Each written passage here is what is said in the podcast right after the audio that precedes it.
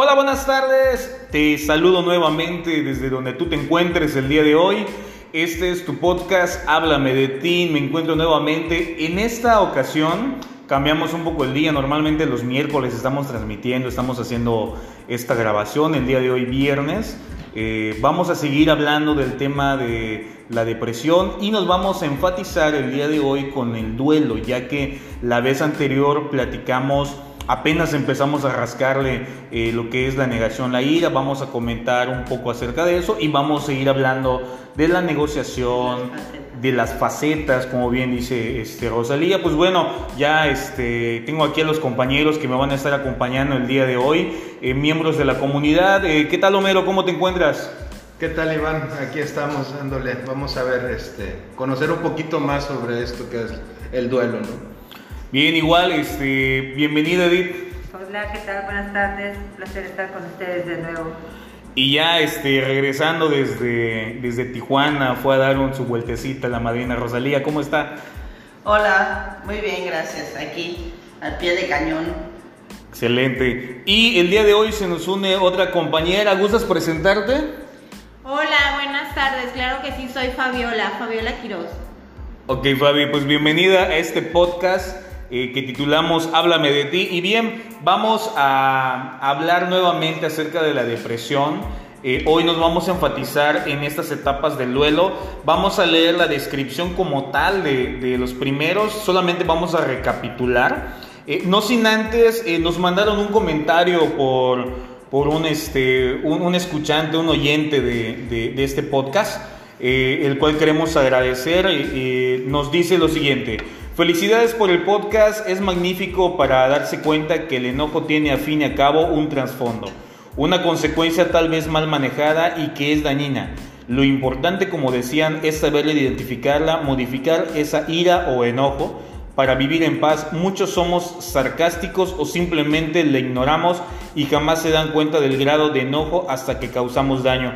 Pues bien, te agradecemos el comentario. Eh, esto nos pide lo, lo, comentemos anónimamente. Recuerda que si tú quieres puedes mandar tus comentarios, eh, tus sugerencias, si quieres que hablemos de algún tema, al correo electrónico háblame de ti 4 y 5 arroba gmail.com.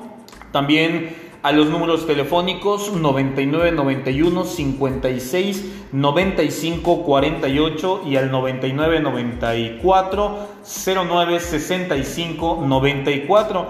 De igual manera nos puedes buscar en Facebook como Mi Luz y ahí nos vamos a encontrar. Pues bien, eh, lo, vamos a recapitular. Hablamos de la negación y esto habla de la persona está en un estado de incredulidad, se siente confusa, aturdida, con ansiedad, sin creer la realidad que vive o incluso en estado de shock. La persona tiene la sensación de estar como en una nube. Madrina, ¿qué nos puede decir de esto? Bueno, pues es el impacto, ¿no? Es el impacto de cualquier este evento de pérdida que hayamos tenido fuerte, ¿no? Sobre todo, pues ahorita, como hablábamos la vez pasada, en, las, los fallecimientos, ¿no? Los fallecimientos de la gente por COVID es sumamente impactante. O sea, realmente uno no puede creer lo que está sucediendo porque no hay una despedida, no hay un... No es lo mismo cuando una persona está enferma y tú te vas despidiendo poco a poco, vas entendiendo de alguna forma que la persona se va a morir, ¿no? Aquí no, aquí es un impacto. Claro. Esa es la negación. De hecho, algo que sucede con este fenómeno del COVID que ahorita es, un tema actual y yo creo que va a seguir siendo actual durante mucho tiempo, es de que cuando una persona entra dentro del hospital en un área de, de COVID, eh, pues deja de tener contacto completamente con los familiares. Eh, el único medio por el cual se comunican es por un teléfono cada segundo, cada tercer día. Eh, me tocó vivirlo personalmente, esta parte de que cuando te avisan de que la persona ya falleció, de hecho ni siquiera ves el cuerpo hasta dos, tres días después. Y, y, al principio creo que era un proceso de cremación, o sea, ni siquiera veías o te cerciorabas que la persona este, fuera. Eh, tal cual, ¿no? La, la, que te están entregando. O sea, un, una, una situación desagradable. Una de las cosas que sucede cuando no sales de la negación, es que vives fantaseando que la persona va a regresar. O sea, tú imaginas que la persona no se murió, que en cualquier momento va a llegar, que en cualquier momento va a tocar la puerta. O sea, es, es una realidad, o sea, uno fantasea con eso de la pérdida. Que de hecho esto también eh, sucede, por ejemplo, cuando hay personas que viven lejos, o sea, familiares que, que viven eh, a lo mejor en otro estado o que se han ido al extranjero. Aquí en, en- en el estado de Yucatán se vive un fenómeno donde, donde mucha gente, muchas familias, por lo menos uno o dos, eh, una o dos familias tiene a una o dos personas viviendo en el extranjero. Entonces, de repente que te digan, oye, ¿sabes que acaba de fallecer? Y no sabes ni por qué, o, o no has hablado... Sí. sigue estando lejos. O sea, no, en vez de generar y vivir el duelo, Ajá. en vez de vivir el duelo, el pensamiento es bueno, sigue lejos, ¿no? Para mí él sigue lejos, no se ha muerto, él sigue viviendo en Estados Unidos. O sea, en cualquier momento va a llegar, es el mismo, así lo, lo piensas, Claro. así lo generas. Sí, precisamente el, el- el darnos cuenta de que no se puede vivir un duelo, o sea, no, no entras a esta parte del duelo, no, no puedes palpar la, tu pérdida, ¿no? Entonces, eh, yo creo que en, estas épocas con el COVID, el, de COVID, o sea, el, el de repente que no te, no, como decía Iván, o sea, que no te entreguen a- a- el cuerpo de tu familiar o que de repente llegaste, lo viste cuando entró y ya no lo viste salir, o sea, creo que es una, es, es algo que tenemos que, que este, pues ahora sí que tener el conocimiento para poder vivir las etapas del duelo, ¿no? Y bueno, o sea, Ahorita hablamos nosotros de una pérdida familiar, de, de- de una pérdida humana, pero no nece- necesariamente se viven los duelos en, en- en- eso. No solo es con pérdidas de De- seres humanos. O sea, que fallezca la persona. Estamos hablando de que también puede ser... El duelo son pérdidas, pérdidas de la economía, pérdidas de la pareja, pérdidas de una casa, pérdida de un trabajo. Sí, de hecho, en el primer podcast, eh, bueno, en el, hace dos semanas que hablábamos de la depresión y el suicidio, precisamente eso, eso comentábamos, ¿no? De que no solamente eh, el- la negación de la pérdida es por una persona que falleció, sino por alguna situación material, económica, eh, de alguna persona que no precisamente ha muerto, pero que deja de estar en mi presente. Miren, una de las cosas bien importantes para motivarte a trabajar un duelo, sobre todo cuando no son pérdidas de seres humanos, si tú pierdes tu economía, si tú perdiste tu pareja, si tú perdiste tu casa, tu coche, ¿no? Ahorita también con lo mismo de la pandemia, el no vivir el duelo te impide recuperarlo. Cuando nosotros vivimos los duelos de las pérdidas de las parejas, de la economía, de lo que hayas tú perdido, si tú vives el duelo, tú puedes recuperarlo. Lo único que no se recupera obviamente es la vida, por eso es diferente el tipo de duelo, pero son pérdidas. Claro. Edith, ¿querías comentar algo? Sí, creo una de las primeras reacciones que tenemos los seres humanos cuando hay un cambio o una pérdida, como mencionaban, que no necesariamente es familiar, es el decir no lo puedo creer. Desde ahí está la negación. Ok. Y obviamente asimilar. Eh, la madrina comentaba algo de que muchas veces cuando un familiar fallece, como que, o está enfermo, pues como que te da tiempo de asimilar. Yo les voy a hablar de mi experiencia. Yo, mi mamá estuvo dos años enferma y el hecho de que ella falleciera, yo, le- yo me puse a pensar de que era algo natural la muerte. Y en mi cabeza era de, voy a mostrarles a mis hijas que la muerte es algo natural. ¿Sí? Sin embargo, ni yo me permití llorarlo y a mis hijas no les permití vivir ese duelo. ¿Qué consecuencias tuvo eso? Con el paso del tiempo ellas lo lloraron y me dijeron, mamá, es que de verdad no vivimos la muerte de mi abuela. O sea, no, no, no, no pudimos ver en realidad, como que se fue un circo, fue un espectáculo de, se murió, acéptalo, ¿no? Y sin embargo, a mí me tomó ocho años aceptar la muerte de mi mamá.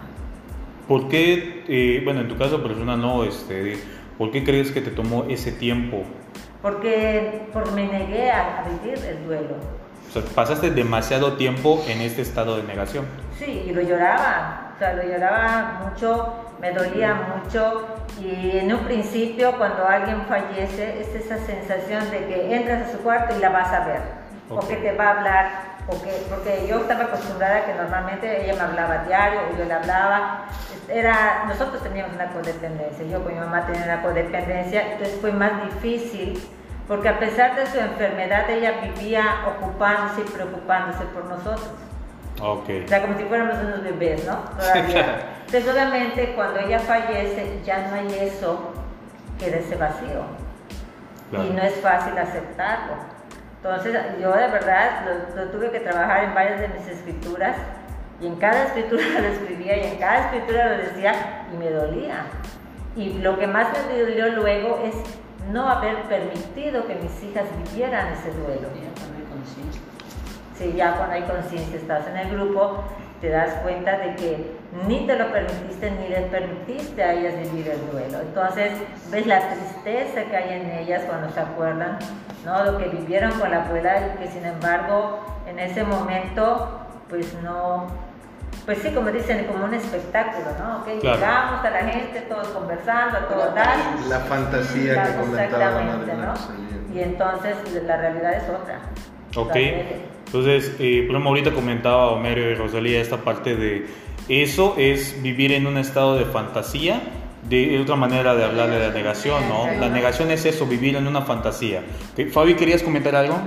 Sí, fíjense que en este tema de, la- de las pérdidas, a mí me ha tocado perder a un ser humano que, pues bueno, salió de mi vientre, a mi hijo, y no porque esté muerto, o sea, sino porque por necesidad lo tuve que llevar con su papá. Entonces, los primeros meses para mí fueron completamente tortuosos, porque yo ya de antemano sabía que no lo iba a poder ver, que no lo iba a poder ver tan seguido, que no lo iba a, que no lo iba a poder hablar. Pero mi mente, o sea, mi subconsciente no lo, no lo lograba entender. Entonces, ¿qué pasaba conmigo en esa negación? Yo hacía planes con él y con mi familia, yo planeaba. Yo planeaba el irnos de viaje, yo le compraba a su hermanita ropa y le compraba a él, o sea, yo preparaba todo para cuando él llegara. Entonces, cuando se suponía que llegaba la fecha en que él debía estar, para mí era un shock, era un golpe fuerte. Era un golpe fuerte donde esa, exactamente, era enfrentarme a mi realidad y ver que lo que yo tenía en mi cabeza era pura fantasía, era una a- era hacerme idea de algo que no iba a suceder. Entonces, ¿qué pasaba? Me entraba toda, toda esa bomba de emociones y de sentimientos que tenía yo adentro, explotaba. Entonces, cuando ya veía yo mi realidad, cuando ya me daba yo cuenta que, que, que- lo que estaba viviendo, que lo que estaba viendo era una mentira, el salir para mí de esa negación era terrible. O sea, yo no podía, porque yo sabía que si yo salía de esa negación, caía directamente o en la ira o en la frustración o en el quererme matar de nuevo. ¿Por qué? Porque era algo que yo no podía controlar. Bueno, aquí hay una cosa, como dice la, la misma palabra negación, nos estamos negando a vivir. Sí. O sea, nos estamos negando a vivir el cambio que estamos sufriendo, experimentando, como cada quien, como cada quien lo quiera ver, ¿no? El- si ponemos el ejemplo que acaba de dar Fabi, ella se niega de alguna forma a vivir la relación real con el hijo, Así la que es. fuera, la relación real con el hijo, porque no es la fantasía que yo tengo, sino yo tengo que ver la realidad. Entonces la negación, como bien dice la palabra, es que me estoy negando a vivir. Una vez que ya nos quitamos ese velo de, de- de los ojos es donde, como lo compartía Fabiola, empieza la ira, ¿no? O sea, esas, esas dos partes. ¿Me permiten leer Sí, la, de- adelante. la- la ira? Dice, es una reacción emocional que surge cuando la persona toma conciencia de la pérdida que ha sufrido. Se manifiesta mediante emociones de rabia, envidia, hostilidad, irritabilidad y resentimiento que puede dirigirse hacia el entorno o hacia uno mismo. Fíjense que en mi caso personal era hacia mí misma, porque yo no responsabilizaba a nadie más. Era hacia el papá por no permitirme verlo. Y era hacia mí misma. ¿Por qué? Porque yo me sentía que lo había abandonado.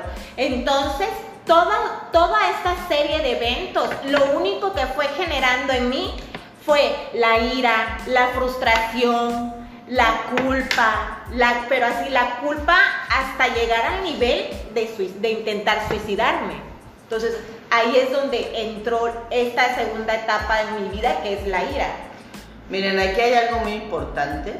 La ira siempre es de doble vía en los duelos. Primero vas a estar enojado con la persona, o sea, hacia afuera de ti y luego es muy posible que regrese hacia ti. O sea, luego va a estar enojada contigo misma muchas veces por lo que no hiciste. O sea, yo creo que una de las grandes grandes culpas que los seres humanos tenemos es por lo que no hacemos, por lo que dejamos de hacer o porque lo dejamos hasta el último momento para hacerlo, ¿no? Y muchas veces en el caso de los familiares, regresando a los familiares que fallecen lamentablemente, pues es decir, ese te quiero, ese abrazo, ese aquí estoy, ¿no? Ese, ese acompañamiento y cuando pues están vivos, no lo reconocemos, eso es algo muy, muy, muy, muy, todo el mundo toca de esto de repente ahorita en las redes, ¿no? Dilo cuando esté vivo, ¿no? No te esperes a que se muera para decirlo, pero es una realidad. Sí, y sobre todo la molestia con, con, con, lo que no hiciste, ¿no? O sea, ahí entra mucho la culpa, el, el, el qué no se hizo, el, el, el, por qué no hizo la persona, o por qué no, no luchó más por nuestro matrimonio, por qué, por qué no este, aportó para no perder, ¿no? En el caso de las mamás, ¿por qué no lo abracé? ¿Por qué no lo besé? ¿Por qué lo chingué tanto? ¿Por qué me lo madrié tanto? Espérame, espérame, espérame, aguanta, aguanta, se emociona. ¿Qué tal? Este, pues ya no llega, regresé después de un pequeño break. A mí me tocó el día de hoy este, servir el café. Digo, es parte de, de lo que estamos acá. Te invitamos. Muy bueno, por cierto, gracias. Gracias. De nada, compañeros. Este, te invitamos igual para que vayas a, a, a buscar un cafecito, un refresco, agua o, o, no sé dónde te encuentres el día de hoy, en tu trabajo, en tu casa.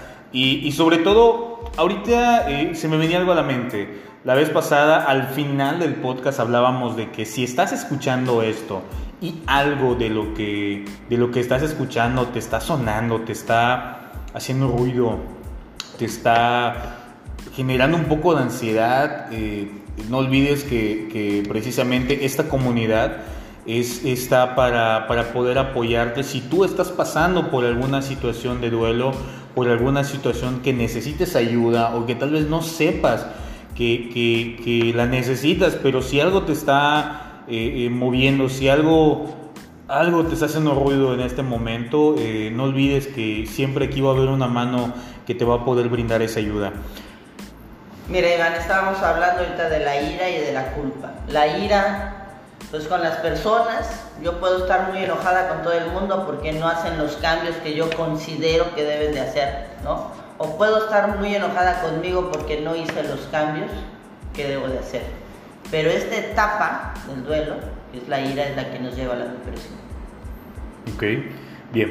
Pues bueno, ya recapitulamos estos dos puntos que en el podcast pasado, o desde hace dos semanas, hace dos capítulos, eh, nos, nos, llevamos casi todo el, el episodio que es la negación y la ira. Y ahora vamos a empezar con estos tres que que son bastante importantes porque es la parte en la que va terminando el duelo. Hablamos de que Fabi ahorita nos va a leer eh, la descripción de lo que es la negociación. La negociación, según Elizabeth Kubler-Ross, es la fase de negociación. La persona guarda la esperanza de que nada cambie, de que pueda influir de algún modo en la situación. Un ejemplo típico son los pacientes a quienes se les diagnostica una enfermedad terminal e intentan explorar opciones de tratamiento a pesar de saber que no existe una posible cura. O quienes creen que podrán volver con su pareja si, si empiezan a comportarse de otra manera. Tablas. Digo, sí, no. Aquí no pasa eso. Y, y, en otros lugares tampoco. Fíjense que ahorita esta última parte este, habla precisamente enfocado en cuanto a las pérdidas emocionales de la pareja. Que de hecho la gran mayoría de la gente que, que llegamos con problemas emocionales hemos sufrido ese tipo de pérdidas y la hemos mal manejado ¿no? De repente hablábamos de ponerlo tirarlo en el baúlcito y hacer, tirarlo bajo la cama y hacer como que no pasó. La realidad es de que nuestras actitudes y comportamientos nos hacen quedarnos dentro de esas relaciones, o sea, no terminar esos duelos y nos metemos a otra relación aún estando dentro de la otra.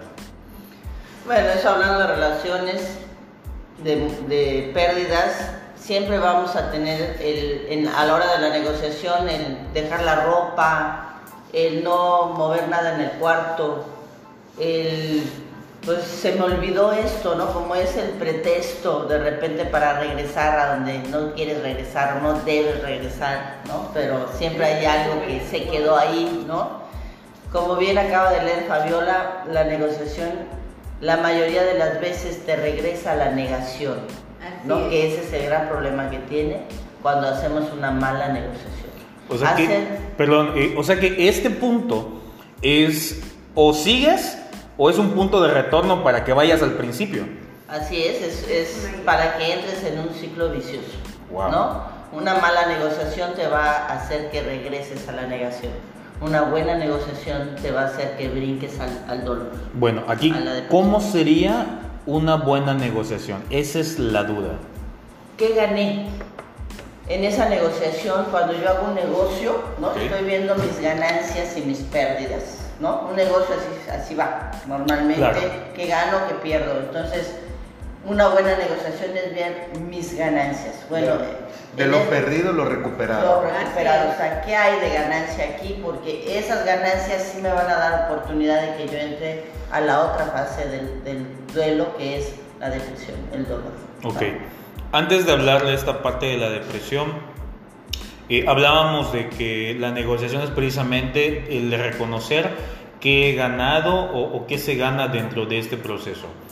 Precisamente me, me pasó hace dos días para acá que dos conocidos, dos, dos este, amistades cercanas perdieran a un familiar, en este caso ya, ya mayores. Y algo que, que me tocó de repente comentarles es, eh, obviamente, el que reconozcan que obviamente hay cosas que quedaron por decir. O sea, siempre cuando pierdes a una persona hay cosas que quedaste por, por decirle, ¿no? O sea, y el aceptarle que esas cosas ahí van a estar. Hagas lo que hagas, ya no se las vas a poder decir. De alguna manera lo vas a poder hacer eh, eh, de una manera espiritual, ¿no? Por decirlo de alguna, de alguna manera. De, ahora sí que hablándolas contigo mismo, interiorizando contigo, pero a la persona como tal ya no se las vas a poder decir. Entonces, aceptar esto, ¿cómo? Espiritualmente. Ajá, sí, sí, espiritualmente, ¿no? El, el de repente poder decir, ¿sabes qué? Pues esto es lo que quise decirte, ¿no? Obviamente eso ya es un proceso muy, muy interior, muy, muy de contigo mismo, ¿no? Que, que a veces es difícil llegar ahí, ¿no? Y cuando digo es difícil me refiero a que el poder hacer eso, ¿no? Y, y el poder hacerlo de peso y fondo aún más, porque eso te lleva al perdón, que luego vamos a platicar acerca de ello. Sin embargo, eh, el punto al cual quiero llegar es, ¿qué es lo que gano? Aceptar que tenemos una vida y que así como inicia tiene un fin. Si la persona vivió su vida, hablando de la pérdida de, de un, de un ser querido, si la persona ya es grande, ya tuvo hijos, ya tuvo nietos, vivió esta parte, pues bien, entender que en algún momento iba a suceder. A diferencia de que cuando es una persona, un hijo, un joven, o, o- o, no sé, una persona que no ha vivido tanto, Miren, ahí hay una- un asunto fuerte, ¿no? Porque de repente las pérdidas de un padre, pues si se te muere tu padre, quedas huérfano, ¿no? Si se te muere la pareja, pues eres viuda. Pero la pérdida de un hijo es tan fuerte que ni nombre tiene. Y Eso. obviamente son duelos que van a llevar más tiempo. Yo creo que esto es algo muy importante porque la gente cree que va a vivir su duelo en tres meses o seis meses o un año, ¿no? Y la pérdida de un hijo es un duelo muy fuerte, tan fuerte que no tiene nombre. Ustedes se, se piensan, no tiene nombre, no le hemos podido poner un nombre a la pérdida de un hijo. Y obviamente es un duelo que va a llevar más tiempo trabajar, ¿no? Claro. Muy bien, esto es en cuanto a la negociación. No sé si alguien quiera comentar algo más acerca de esto. Bueno, entonces pasamos a la parte que solemos confundir dentro de- del duelo, que es la depresión, que lo traducimos a el dolor, ¿no? Entonces dice, esta etapa implica sentimientos de vacío y dolor profundo que pueden llevar a la persona a la desesperanza, a la falta de sentido y a la pérdida del deseo de seguir viviendo, que es lo que yo diría cuando no he vivido un duelo adecuado, me estanco ahí. ¿no? La vez pasada eh, la Marina hablaba de que una depresión endógena. ¿Qué es esto? Pues es una depresión que lleva ya mucho tiempo. O sea, no es la depresión de esta que acabas de vivir tu duelo y que ya lleva seis meses ahí, ¿no? Una depresión endógena, uno va entrando a ella poco a poco, ¿no? Sí, de, lo que es la depresión endógena, ¿qué es lo que pasa? Nosotros, bueno, yo como neurótica, el vivir obsesionada en mi caso del sufrimiento, voy lesionando el funcionamiento también de mi cerebro. Entonces, ¿qué pasa? Se hace tan duradero, sí, tan profundo, tan, tan largo el periodo, que obviamente ya las conexiones neuroquímicas pues van teniendo su déficit y es cuando ya tenemos que llegar muchas veces al medicamento. ¿no? A diferencia que el exógeno es cuando de plano yo nada más reacciono a mi exterior. O sea, interiormente mis neuronas y todo lo químico está perfecto, pero no tengo la capacidad de eh, manejar lo que es externo y entonces vivo una depresión que es cuando la persona deja de comer, se aísla. Deja de bañarse, no quiere pararse, tiene pero en realidad son muy parecidas ambas. Okay. Aquí hay problemas en las conexiones esas neuronales que se dan y empiezan a hacer cortocircuito en una y es el tiempo. O sea, de repente lo que te lleva de una a otra es el tiempo que tú llevas metido en la depresión. Creo que es un punto en el que necesitas más atención, ¿no? Que es en el momento en el que te tienes que voltear a ver y, empezar a hacer las cosas. Eh, comenta medicar, pero por ejemplo, yo recuerdo que un momento en el que yo estuve en esta depresión y que, sentí ese profundo vacío, como dice ahí, este dolor, me acuerdo que a veces los pequeños baños, el, poderme eh, dar un baño, me, era una, muestra de afecto hacia mí que me daba cierto confort y que me, y que me ayudaba un poquito a salir, ¿no?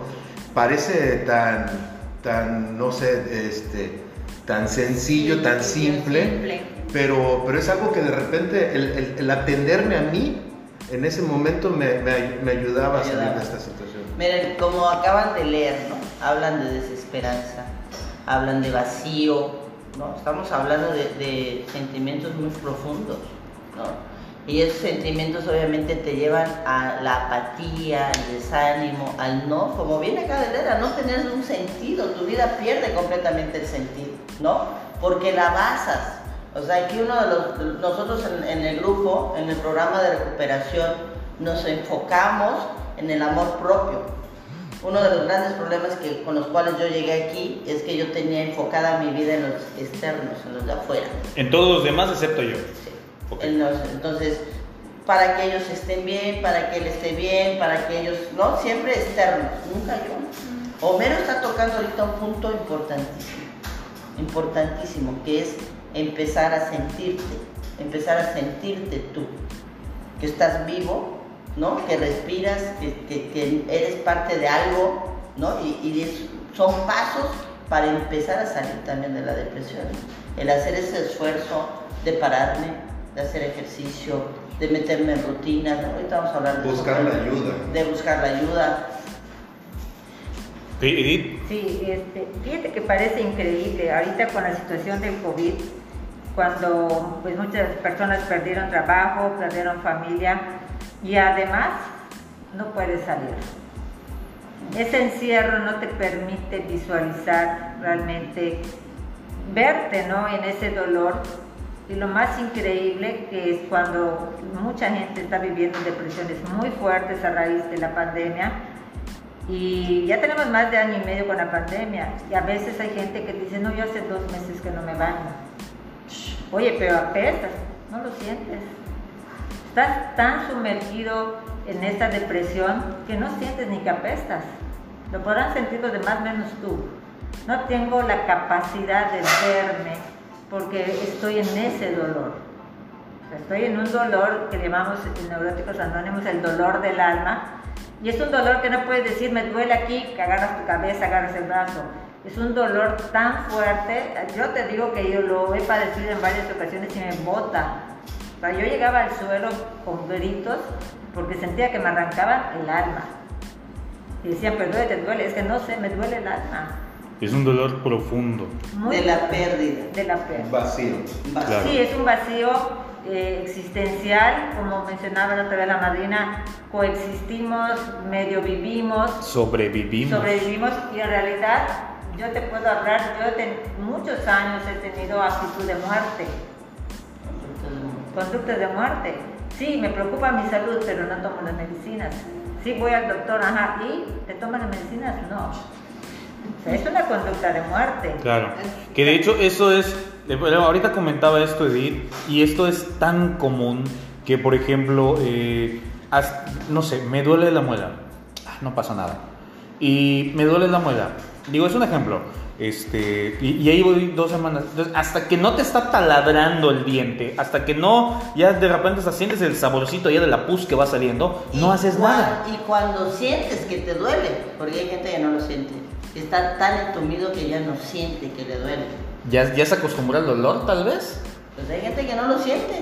No te duele, ¿no? Otra cosa es que, que ahí también con la compañía que tú buscas, ¿no? O sea, porque de repente, a mí, ¿qué fue lo que me pasó? Que me empezaba a, juntar con personas que traían un dolor similar y que estábamos buscando la, la manera de cómo... Lamer las heridas. Ajá, rehuir de la situación, o sea, el, el, el, el el ambiente cada vez nos deprimíamos más nosotros, o sea, nos, seguíamos victimizando, seguíamos en la misma situación, eh, haciéndonos sentir cada vez peor, ¿no? Entonces, eh, bueno, yo por eso comentaba esto de, ahí es donde más atención necesitas ponerte en esta, en esta etapa, ¿no? Porque si no la vives, si no permites sentirte el dolor, pues no te das cuenta de cuánto valía esta persona, cuánto era tan importante este negocio en tu vida, cuánto esa relación te dejó, no te dejó. Y, lo único que haces es, ¿por qué a mí? No? O sea, estoy, este, me está castigando, no, o sea, no puedo ni trascenderlo y seguir viviendo esta, este ciclo vicioso, ¿no? De a veces regresar a la negación, a veces a la ira, otra vez, o sea, estar y no poder trascender este duelo que, que, que, no me deja avanzar. Fíjate que para mí era eso que comentaba, pero yo prefería disfrazarlo, yo me deprimía, no me bañaba, no comía, pero de verdad, sin comer hasta semanas. Mi único sustento, el cigarro y el alcohol. O sea, mis duelos, cuando llegaba esa etapa de depresión, yo me daba cuenta, estoy deprimida, ¿qué necesito hacer? Salir. ¿Para qué? Para distraer mi mente, para entumir mis emociones porque no quiero llorar, no quiero que me duela. Eso era lo que yo quería. Entonces, ¿qué pasaba? Yo me iba de fiesta y los que me conocían sabían y me decían, a ver, espérate, esto no está bien. Ven para acá y hablaban conmigo. Entonces, pasaba la semana de fiesta y cuando la fiesta se acababa, llegaba yo a mi casa, el mundo se me venía encima. Entonces venía ese vacío de nuevo, venía esa soledad, venían esos miedos, venía esa frustración y por último, buscar la manera de cómo desaparecer de ese mundo. Miren, aquí hay un punto a tocar que es el sufrimiento.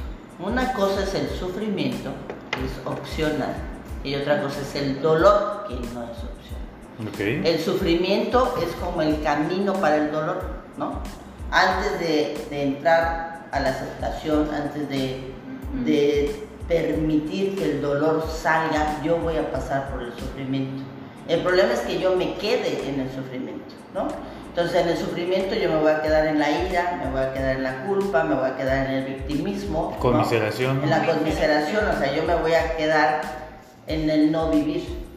Entonces si yo entro al dolor y permito y externo mi dolor, sobre todo si lo digo, o sea, si externo, si hablo de lo que estoy sintiendo, si acompañado en oración, o sea, hay muchas formas de externar mi dolor. Yo tengo que externar mi dolor.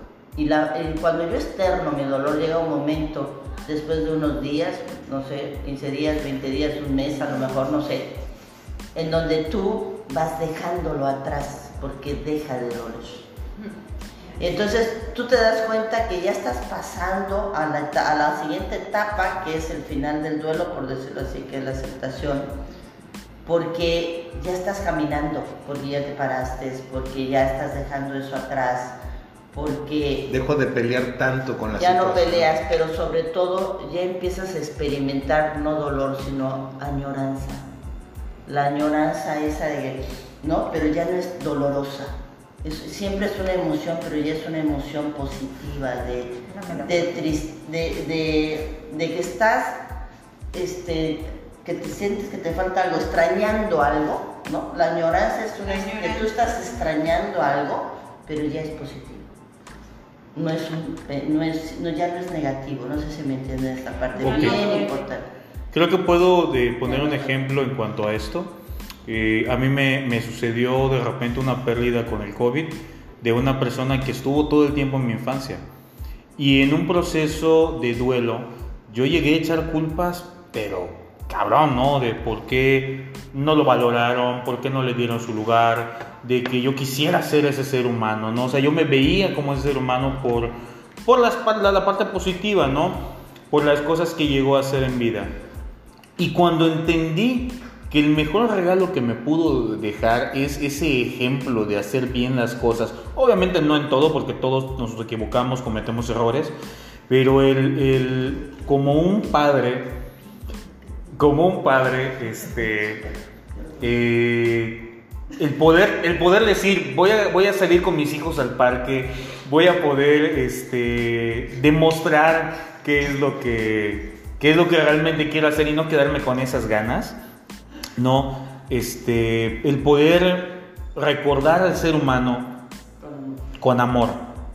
No por lo que sucedió, no por la manera en cómo, cómo se fue de este mundo, no, no, no por el, el hecho de no poder decirle tantas cosas que yo quise decirle, sino por el, el poder tenerle un gran respeto y un amor al ser humano que fue. Punto. Así es. O sea, O sea, sí es, hay esa añoranza porque extrañas, Claro. pero es con amor. O sea, ya no duele, Ya no te lastimas, ya, Ya no no- lastimas. ya no lastimas. Ya no te flagelas con ya es esa parte, entonces ya estás entrando a la aceptación, ¿no? Y ya empezamos, si ustedes se dan cuenta, es cuando tú empiezas a dejar atrás las cosas. Es, en este momento, a mí me gustaría hablar que es el momento de perdonar y de perdonarme, ¿no? El perdón, como siempre lo he dicho, es el principio del fin Claro. de cualquier cosa, ¿no? Es el fin de una relación, el principio de una vida nueva, a lo mejor una relación nueva, no lo sé, pero es el principio del fin.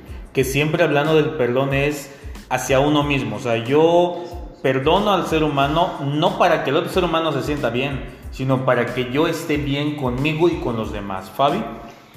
Fíjense que en este caso el perdón más que hacia el papá de mi hijo era hacia mí. Era hacia mí por todo lo que traía yo. Cuando acepto, cuando logro ver que lo que yo había hecho no había sido abandono, sino que había sido un acto de amor, cuando empiezo a darme cuenta de que todo lo que hice por él en ese momento fue por amor, porque yo no podía en ese momento ayudarlo ni, ni sacarlo de donde estaba, es cuando empieza el perdón en mí. Es cuando empiezo a disfrutar de mi hija, cuando empiezo a disfrutar de lo que tengo, cuando pienso en él y digo, ay, recuerdo momentos con él y ya no los lloro, ya no los sufro, ya no estoy con mi flagelo dándome en la espalda. Al contrario, al contrario, lo recuerdo con amor y me veo en algún futuro con él.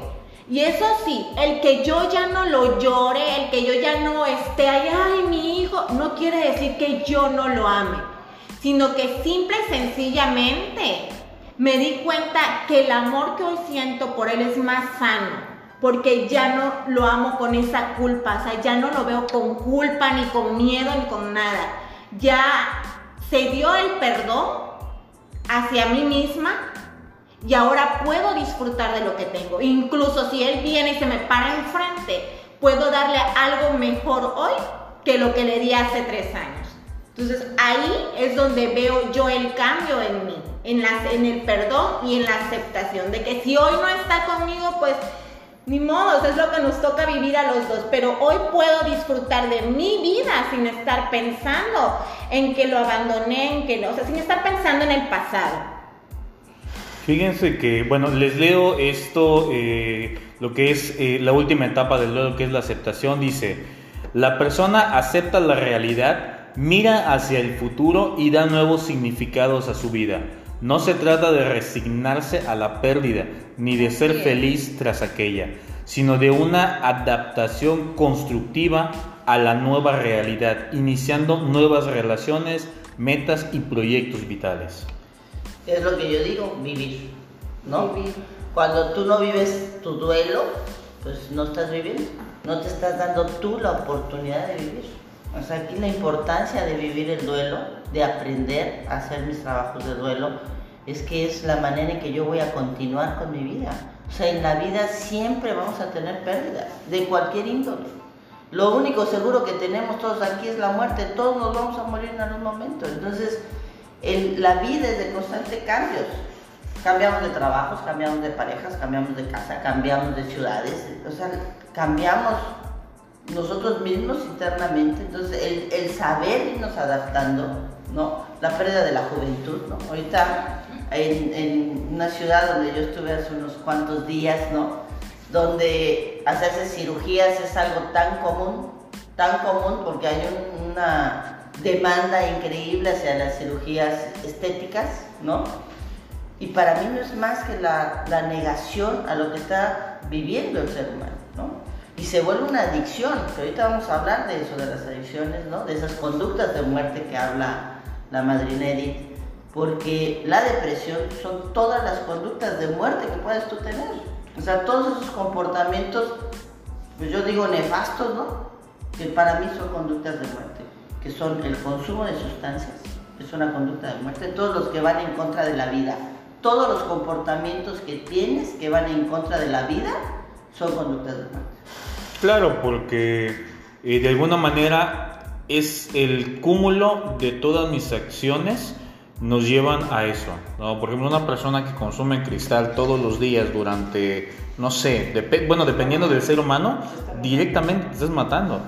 Así como una persona que no consume absolutamente ningún tipo de sustancia, pero que está en una depresión profunda, que eh, lo que queda, o, el siguiente paso, o el paso final es el, el suicidio, el morir, ¿no? O la persona que, que maneja 110 kilómetros por hora en una calle de 20, pues obviamente lo que buscan no es este, sentirse toreto, ¿eh? ahí lo que está buscando es que algo suceda. La adrenalina, o sea, son conductas de muerte. Claro. Esta importancia, ¿no? De, de, poder vivir el duelo en sus etapas, en sus fases, o sea, para poder buscar esto que es, es el, seguir viviendo, ¿no? La, la importancia de, de poder reconocer esa pérdida, de poder avanzar en esta situación y, bueno, o sea, yo creo que la importancia de esto, de, hablar del duelo el, día de hoy es, es esta parte de que pues, vivimos en, un, en, una etapa en la que el suicidio se ha vuelto una epidemia. Es, el, es el, todos los días, o sea, la, la, la, vida de muchas personas, por no poder vivir este duelo, se sigue, se sigue pasando, ¿no? Por no poder adaptarse. ¿No? Como bien leíste en lo que dice esta psicóloga, que es una, en paz descanse, fue una eminencia, la falta de adaptación. Miren, yo siento una cosa, los hechos son, o sea, los hechos son, no los vamos a cambiar. Me quede yo sufriendo, ¿no? Me tire yo a la cama, me drogue, me alcoholice, me entristeza, me corra en mi vehículo para buscando la adrenalina, los hechos son los hechos. Eso no los voy a poder cambiar. Entonces, como bien dice, yo tengo que adaptarme, tengo que aprender a adaptarme a una nueva circunstancias de mi vida. O sea, ya no estoy con el ser humano con el cual viví 20 años, bueno, ya no estás con esa persona. Ya se terminó esa relación. O 5 años, o 30 años, no sé, los años que hayas tenido una relación y ya no estás en esa relación. Yo tengo que aprender a adaptarme en este nuevo modo de vivir, porque es un nuevo modo de vivir, estás viviendo de una manera completamente diferente y la capacidad que tú tengas de vivir el duelo de la pérdida de esa relación te va a llevar a vivir o a sufrir. Si hablamos en términos de tiempo, eh, ¿cuánto sería adecuado un- una etapa de un duelo? O sea, Eh, Elizabeth Cougar hablaba de entre seis y un año, ¿no? de Depende- seis meses a un año. Dependiendo la- lo que es el dolor, el, el vínculo, ahora sí que el vínculo que tú tenías con esa persona. No, no vas a vivir el mismo duelo si tienes una relación de dos años a si tienes una relación de 20. Claro, ¿no? No, vas, no es lo mismo que se muera tu mamá que se te muera tu hijo. claro. O sea, el vínculo que tú tengas es importante para el tiempo. Sobre todo de que, digo, vamos a, vamos a hablar un poco más crudo, ¿no? Decía, o lo recordaba Homero en, en un podcast a calzón quitado. Si yo no viví ni conocí a mi padre, el día que me llega una llamada diciéndome, oye, falleció, pues a lo mejor lo voy a tomar muy diferente a vivir con un ser humano durante toda mi vida que estuvo presente, que te enseñó a vivir, que te enseñó o que simplemente estuvo presente. Y no porque duela menos o duela más o, o sea menos importante. Mi punto es el, como bien decía la madrina Rosalía, el vínculo que se crea con una persona es completamente diferente cuando está presente a cuando está ausente. No quiere decir que no duele, ni mucho menos estoy diciendo de que no sea importante. Hablo de que el vínculo es mucho mayor. Además, la capacidad del ser humano de enfrentar las cosas, ¿no? Aquí cada uno, o sea, el dolor es distinto. Claro. Mi manera de, de que las cosas me duelan y el tiempo que yo voy a vivir en el dolor y de expresar mi dolor de una forma y el de Edith es otra y el de cada quien, ¿no? Entonces, a veces yo interpreto, interpreto los comportamientos de las personas y digo, no, este no, no le está doliendo, o este no está viviendo su duelo, ¿no? O cómo es posible, por ejemplo, en la pérdida de, un hijo, que una mamá no vaya al velorio. Bueno, ahí yo en esa parte sí tengo un poco de, de- de experiencia en cuanto a eso. O sea, más bien tengo una experiencia en la que el ser humano decía, es que yo no tengo el valor para ver a mi hijo ahí. Por eso, o sea, tú puedes juzgar, o sea, eso es a lo que voy. Cada quien, no, no tenemos que interpretar cómo cada uno debe de comportarse. Es- Cada uno se comporta a su manera. Es tan ambiguo, ¿no? Es como la persona que- como la persona que esperaba que su hijo fuera licenciado y fue dentista o la persona Alcohólico. o alcohólico o alcohólico, o sea, eh, eh, eh, o sea, es- tiene tantas tantos lados, o sea, de acuerdo a tus anhelos, a tus a tus sueños, eh, tus expectativas que también creas, ¿no? Este, eh, una actitud muy codependiente.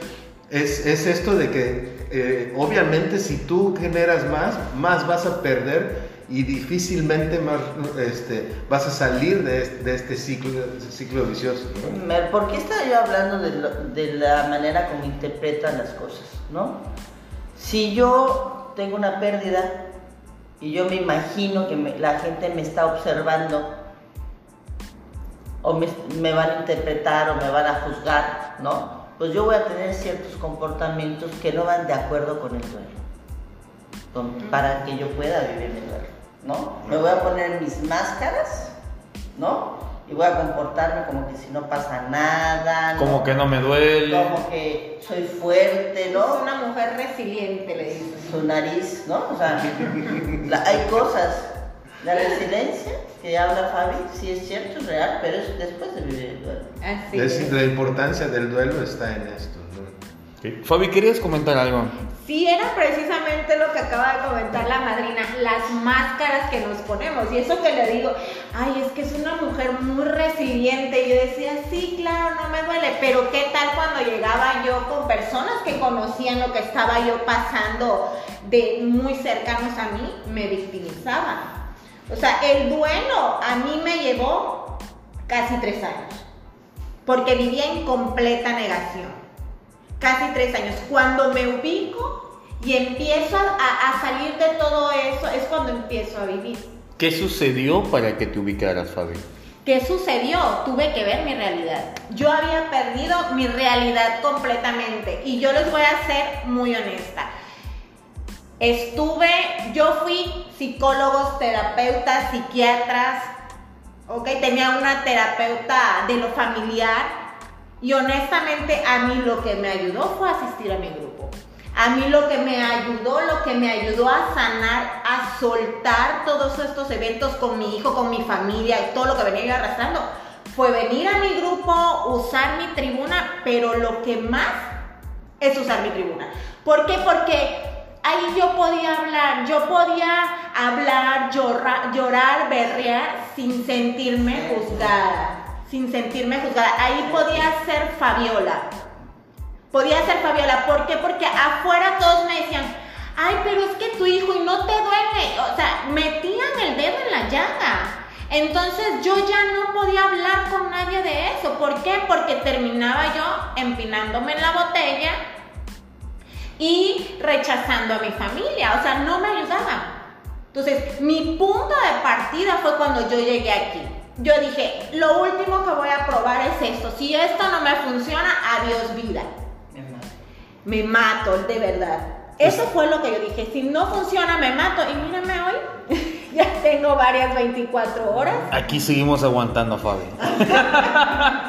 no, este, no, es, es, es, este, es cotorreo. Pues la verdad es de que cuando buscamos nuestro lugar, cuando encontramos un lugar donde, como bien decía la madrina, puedo ser yo, o sea, tengo la, la oportunidad de quitarme todas las máscaras que, Que me que- exigen ser yo, yo para en mi caso. Bueno, es que ha- hablemos de algo, vamos a salirnos tantitos del tema. Este grupo específicamente de donde nosotros eh, pertenecemos, que es Mi Luz, aquí en Mérida, eh, dentro de la comunidad, eh, hablamos que es un grupo exigente. Exigente en cuanto a A, a- a- a sanar, ¿no? El mismo proceso te, te- te hace el la misma tribuna, los mismos, las mismas sesiones, los mismos compartimientos, las personas de tiempo que te brindan ese apoyo de... de- un día lo, lo compartía, ¿no? Este, no me acuerdo en qué podcast, ¿no? De que yo veía a ciertas personas y decía, yo quiero eso. O sea, yo quiero llegar a tener, no quiero ser esa persona, yo quiero llegar a tener lo que tiene esa persona. Esa seguridad, esa tranquilidad, esa paz, ¿no? Entonces, eh, eh, eso es esa exigencia que hay aquí. Que la realidad es de que si no hubiera esa exigencia, si a lo mejor yo hubiera llegado a una comunidad diferente, pues tal vez yo ni siquiera estuviera acá. No, yo creo que eso es a lo que se refiere Fabi, de que aquí me ha encontrado el lugar en el que puedo quitarme esas máscaras y cuando digo puedo me ha costado mucho trabajo y como bien dice Homero se me ha exigido no ha sido fácil y de repente cuando me quiero volver a, poner esa mascarita hay alguien que me le está jalando. Dice la madrina, te la ayudamos a ponértela. Pero no, lo que hacen es quitármela y luego me encabrono. Y, es, y de verdad me molesto porque, porque estoy tan acostumbrado a, a eso, ¿no? Que esa es la manera en la cual yo estaba acostumbrado a vivir. Edith. Sí, fíjate que tocaste este punto importante. Una de las tradiciones que tenemos en este programa es que si tú quieres pertenecer y realmente estás dispuesto a dejar de sufrir o dejar el alcohol o cualquier adicción, nosotros estamos aquí para ayudarte. Pero si no, es tu pedo. Ya tú sabes a lo que te enfrentas luego. Aquí hay una cosa que están tocando, ¿no? La exigencia. Sí hay una exigencia a usar las herramientas que te da el programa de Alcohólicos Anónimos, ¿eh? de cuarto y quinto paso. ¿Cuáles son esas herramientas? En el caso de mi luz, apadrinamiento, tribuna, lectura, estudio de la literatura, ¿no? Experiencia, o sea que es servicio, es amor y servicio constantemente. Y es pues, la forma los que... nos- inventarios. por eso los inventarios, las escrituras, o sea, tú tienes que escribir. Si no, si no escribes, pues literalmente el otro día lo dije, no pasas de ser un miembro de conciencia a ser un relleno, ¿no? Porque vas, porque vas perdiendo completamente la, pues el hilo, ¿no? La dirección. Que de hecho, no sé qué les parezca. Antes de, digo, la, la próxima semana eh, teníamos pensado seguir con esto de defectos del carácter, pero hay un tema que me gustaría platicar que habla mucho de eso, que es, ¿eres víctima o te haces la víctima? No sé qué les parezca. También es muy buen tema, pero bueno, ¿no? Esto de, de, de las depresiones, que me gustaría hablar ahí de las depresiones. Siento que de alguna forma tenemos muchas conductas de muerte, todos hemos entrado a diferentes depresiones, ¿no? Y esos comportamientos consciente o inconscientemente, pues nos va llevando a irnos deprimiendo, a ir allá no querer vivir, ¿no? Yo siento que muchos, muchos nos quedamos en el sufrimiento, ¿no? En ese sinfín de sufrimiento, ¿no? Y miren como dice la palabra, ¿no? Sufrimiento. O sea, en la mentira por no querer tocar el dolor, ¿no? Por no querer aceptar los hechos, porque los hechos son, o sea, tú no vas a cambiar nunca los hechos, los hechos son. Bien, pues ya estamos casi llegando al final de este, de este podcast.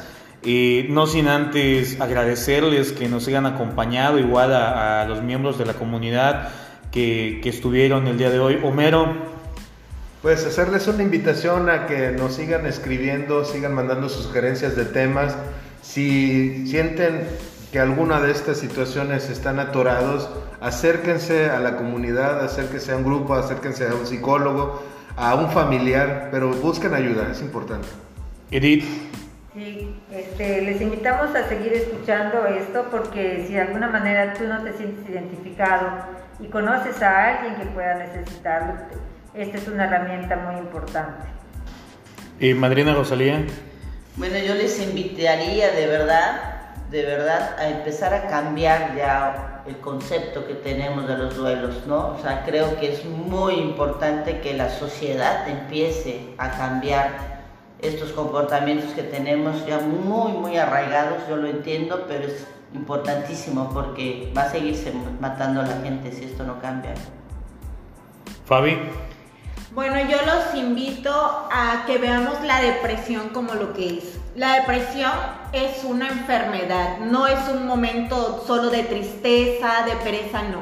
La, la depresión es una enfermedad y si tú tienes los síntomas, busca la ayuda, contáctanos, hay muchos grupos cerca, nosotros estamos aquí, no somos expertos, pero te podemos ayudar.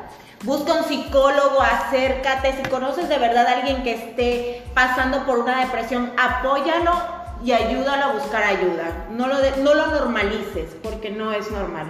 Pues bien, eh, te recuerdo, tenemos grupos en la ciudad de Valladolid, en Tecash, en Oscuscap tenemos dos grupos, en Shul, en Chochola, Temozón, en Tijuana, que de hecho el próximo mes, en noviembre, vamos a tener la experiencia en Tijuana. ¿No? Este, igual este mes tenemos el 22, 23 y 24 de octubre, vamos a tener la experiencia aquí en Mérida. Te invitamos a que si tú estás precisamente pasando eh, algún duelo, acércate a las juntas. Eh, a partir, ya estamos sesionando a las 8 de la noche. Te recuerdo la dirección es calle 44, número 409, por 31 y 33 de la colonia Jesús Carranza. Pues bien, eh, mi nombre es Iván, es un placer, eh, como siempre, brindarte pues un rato donde podemos compartir una taza de café, donde podemos hablar de, nuestras propias experiencias muy personales. Te recordamos, nosotros no somos expertos eh, más que de nuestra propia vida en la cual hemos llevado hasta el día de hoy. Pues bien, para mí fue un placer. Esto es, háblame de ti.